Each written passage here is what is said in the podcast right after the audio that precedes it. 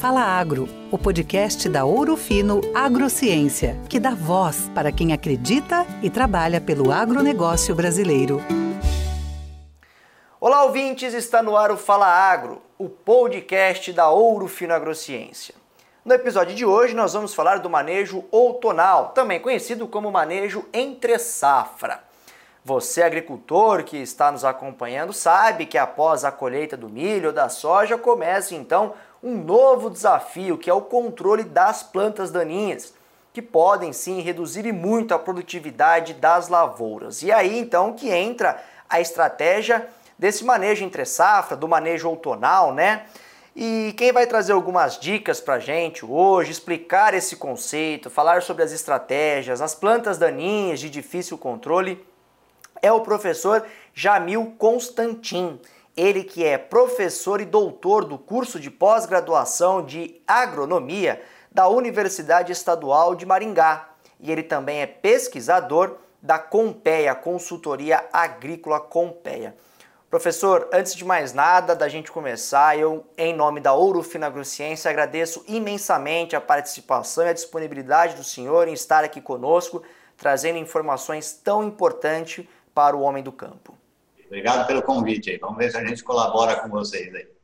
Com certeza. Bom, a primeira pergunta que eu faço para o senhor é o seguinte: nós temos aí é, o termo manejo outonal ou também manejo entre safra. Existe alguma diferença entre os dois termos? O que são? Fala um pouquinho para a gente do conceito e por que, que às vezes tem essa, uh, essa, vamos dizer, essa confusão entre o uso de um termo ou de outro. Ô, Henrique, na verdade, esses manejos são todos feitos na entre-safra, né? Entre a colheita de uma cultura e o plantio da outra. Então, qualquer manejo que você faça entre a colheita e o plantio de uma cultura e o plantio da outra é chamado de manejo entre-safra. Na década de 80, nós tínhamos a, a, o seguinte sistema. Após a safra de verão, o pessoal fazia o manejo das plantas daninhas naquelas áreas que ficavam em pousio, então, por isso que era chamado de manejo outonal. Terminava o verão, começava o outono, se chamava manejo outonal. E essas duas situações foram se mesclando. Qual é a diferença básica hoje? Quando se fala de manejo de entre safra, se subentende aquele manejo feito mais próximo do plantio. Tá certo? Quando nós falamos de manejo outonal, se entende que é um manejo mais prolongado, é um manejo feito quando o intervalo entre o plantio de uma cultura, é, é, entre, desculpa, entre a colheita de uma cultura e o plantio da outra, é um período mais prolongado, e nesse caso, no manejo outonal, necessariamente se lança a mão de herbicidas residuais. Então, hoje, se convenciona manejo de entre safra, aquele manejo que é feito mais próximo do plantio, e manejo outonal, aquele manejo que é feito mais longe do plantio e aonde se agrega herbicidas pós-emergentes e herbicidas que têm um efeito residual. Muito bom. Senhor Jamil, agora após a colheita, seja aí do milho ou então da soja, qual ou quais os problemas mais esperados ali pelos produtores em termos de plantas daninhas? Olha, se a gente pensar no milho safrinha, que pega boa parte do país aí, com certeza ainda continua sendo, em termos de plantas resistentes, né? Nós teríamos a buva e o amargoso. E nós já estamos tendo problema também com caruru com resistência a glifosato e capim pé de galinha com resistência a glifosato. Mas ainda a buva e amargoso continuam sendo o principal foco. Quando eu falo em plantas tolerantes, aquelas plantas de difícil controle, nós temos hoje aí um aumento expressivo da trapoeraba, nós temos a presença da erva quente, nós temos a presença da erva de Santa Luzia e a vassoura de botão, que dá muito no cerrado, que são plantas de difícil controle e que devem ser manejadas aí nessa entre safra, entre a colheita do milho safrinha e o plantio da soja, na região centro-oeste. Se você pegar mais ao sul do país, né, esse manejo também poderia ser feito após a colheita do é, é, a colheita da soja, que daí você tem um intervalo maior né, entre a colheita da soja e o plantio do trigo. Também poderia se fazer esse tipo de manejo. Sr. Jamil, o senhor citou aí algumas plantas. Uh, agora, para aquele agricultor que está nos assistindo e vai iniciar o manejo, como é que, qual a dica que o senhor daria para ele do melhor momento para iniciar esse manejo uh, outonal, esse manejo entre safra, para evitar, por exemplo, rebrotas e também plantas fora do estágio ideal de controle, buscando uma maior eficiência do manejo dessas plantas daninhas. É. Normalmente, Henrique, nas áreas onde nós temos o milho safrinha, esse manejo deve ser feito após a colheita do milho safrinha, independente se é aqui na região sul ou se é na região centro-oeste, na região do Cerrado. Então, o produtor colhe o milho safrinha, espera uma semana, dez dias para baixar a palhada desse milho safrinha e começa a fazer esse manejo. Então, esse é o momento ideal. Se ele atrasar muito nesse momento, essas plantas daninhas começam a ficar é, muito grandes e de, de controle mais difícil, né? Então, normalmente, onde você conseguiria controlar com duas aplicações, você vai ter que fazer três, quatro aplicações. Então, o momento é logo após a colheita do milho safrinha, dando um intervalo de sete dias para que a palhada abaixe e as plantas apareçam e você consiga atingir com a aplicação.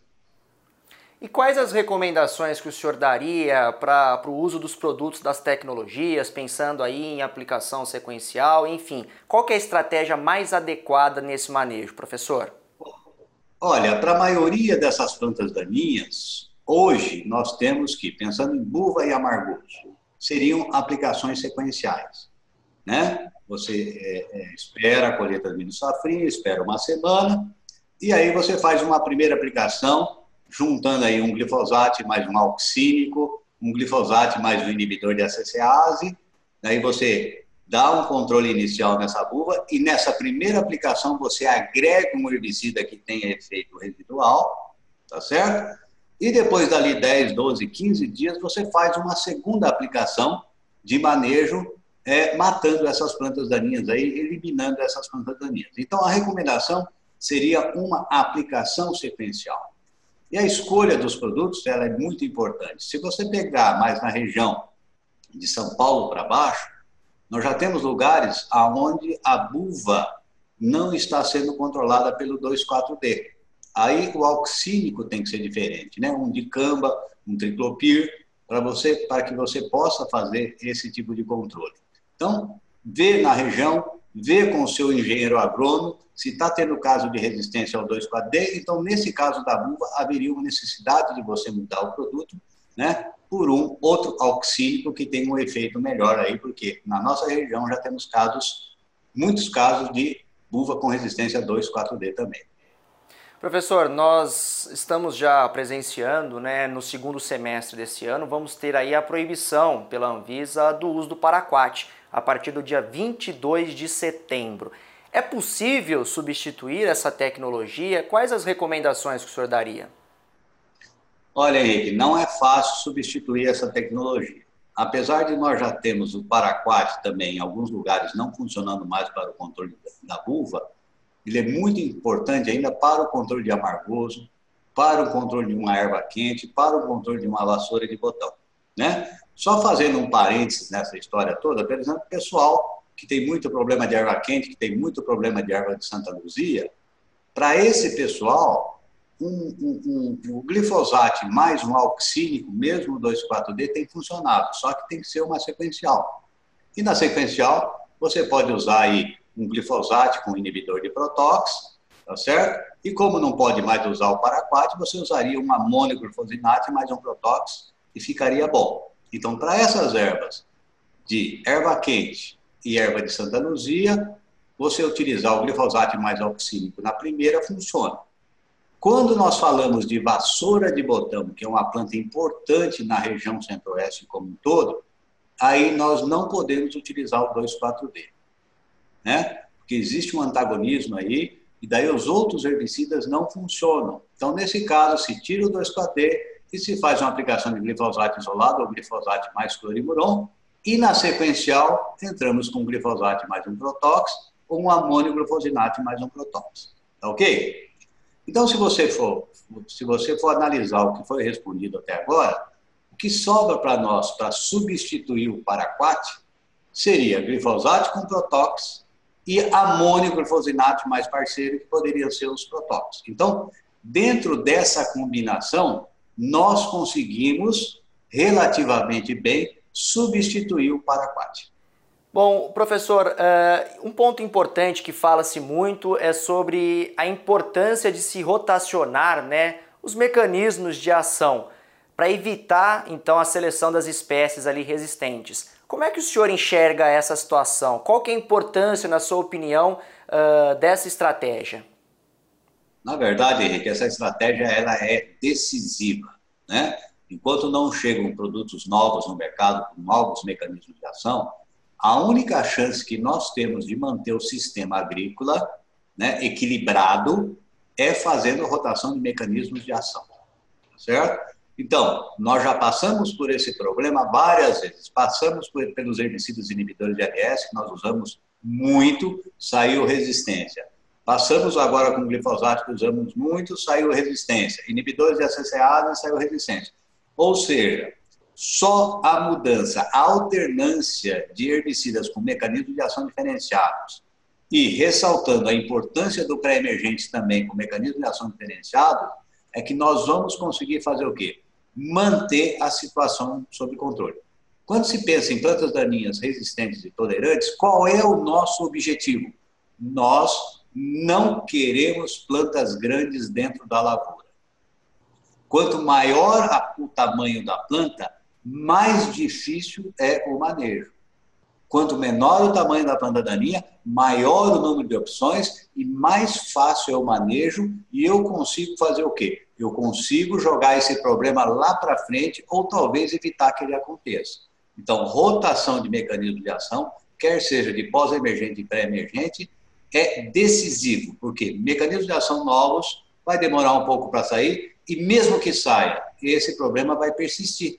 Se você, mesmo sair no mecanismo de ação novo, se a gente usar só ele, nós vamos também fazer o quê? Selecionar plantas resistentes e tolerantes. Ou seja, só a diversidade garante a estabilidade. Tá certo. Professor, falando um pouco agora sobre a questão da dessecação. Qual que é a importância ali de fazer uma dessecação acelerada e principalmente de fazer um plantio no limpo que a gente fala para buscar a maior produtividade ali da, da lavoura? Tá. Nesse caso é o seguinte, quando você desseca numa área que tem uma cobertura vegetal razoável e você planta muito rápido, você coloca qualquer lavoura, seja soja, seja milho, seja feijão, seja algodão, numa condição de desenvolvimento ideal, é que não é ideal. Por quê? Aquele mato ainda não secou, aquelas plantas daninhas ainda não secaram, e vão fazer o quê? Provocar um sombreamento daquela cultura que está emergindo. Consequentemente, você vai ter o quê? Um problema de estiolamento, você vai ter um problema de alelopatia, você vai ter um problema de competição por carbono, nitrogênio, e com isso você tem queda de produtividade. Tá certo? Como é que eu posso contornar isso? Ou eu espero, desseco e espero que a cobertura esteja totalmente seca e rente ao chão, para poder plantar, e daí eu não teria esse tipo de problema, ou se não, eu uso algum produto que tem uma aceleração, uma, uma dessecação mais acelerada. Quanto mais acelerada for a dessecação, significa que as condições iniciais de desenvolvimento da cultura vão ser favorecidas e você consegue contornar esse problema de queda de produtividade em função de uma mata interferência de uma cobertura que está sombreando, porque ela não secou direito ainda na hora que a lavoura está saindo. Professor, e qual que é a importância dos, dos herbicidas pré-emergentes dentro desse processo? Olha, Henrique, como nós vimos, na hora de plantar, a cobertura verde que tinha antes do plantio deve estar totalmente seca. Quanto mais rápido seca, melhor a condição de desenvolvimento. A outra questão é a reinfestação após o plantio da cultura.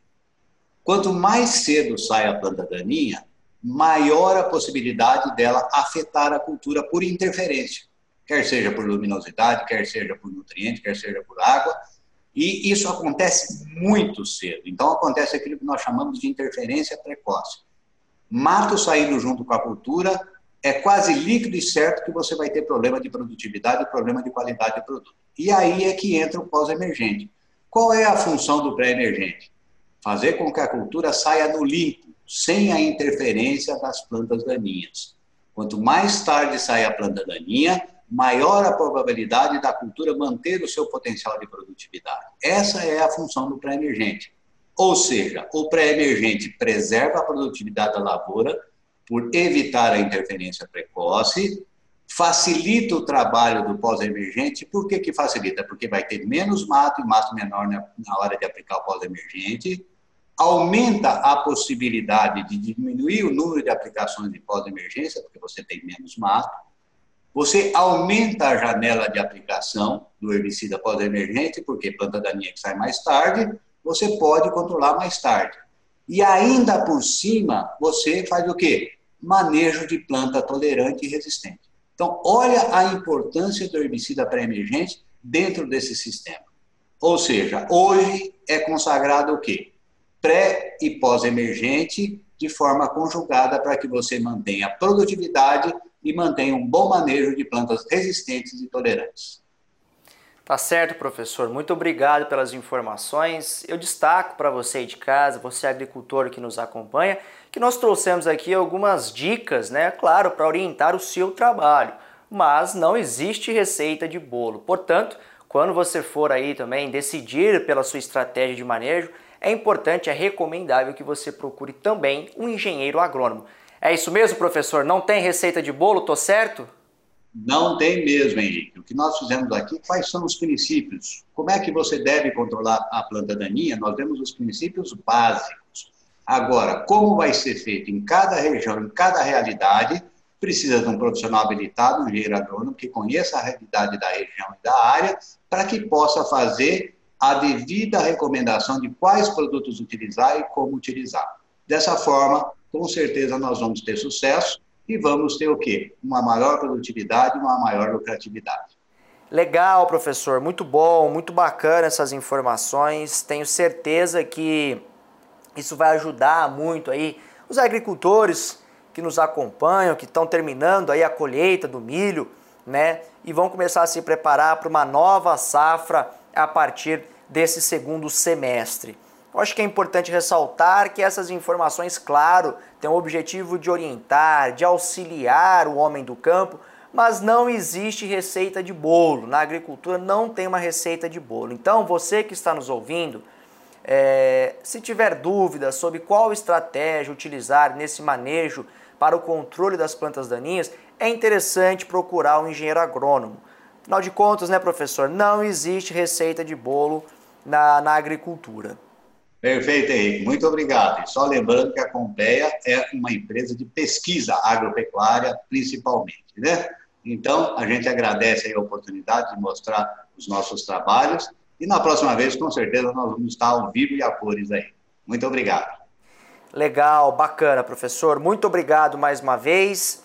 É, eu conversei então com Jamil Constantin, professor doutor do curso de pós-graduação de Agronomia da Universidade Estadual de Maringá e também pesquisador da Compeia.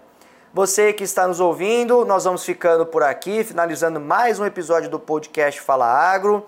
Para você rever né, esse conteúdo ou então outros episódios, basta acessar o nosso portal ourofinoagro.com.br barra canal traço digital. Muito obrigado pela sua companhia, uma ótima semana e até a próxima.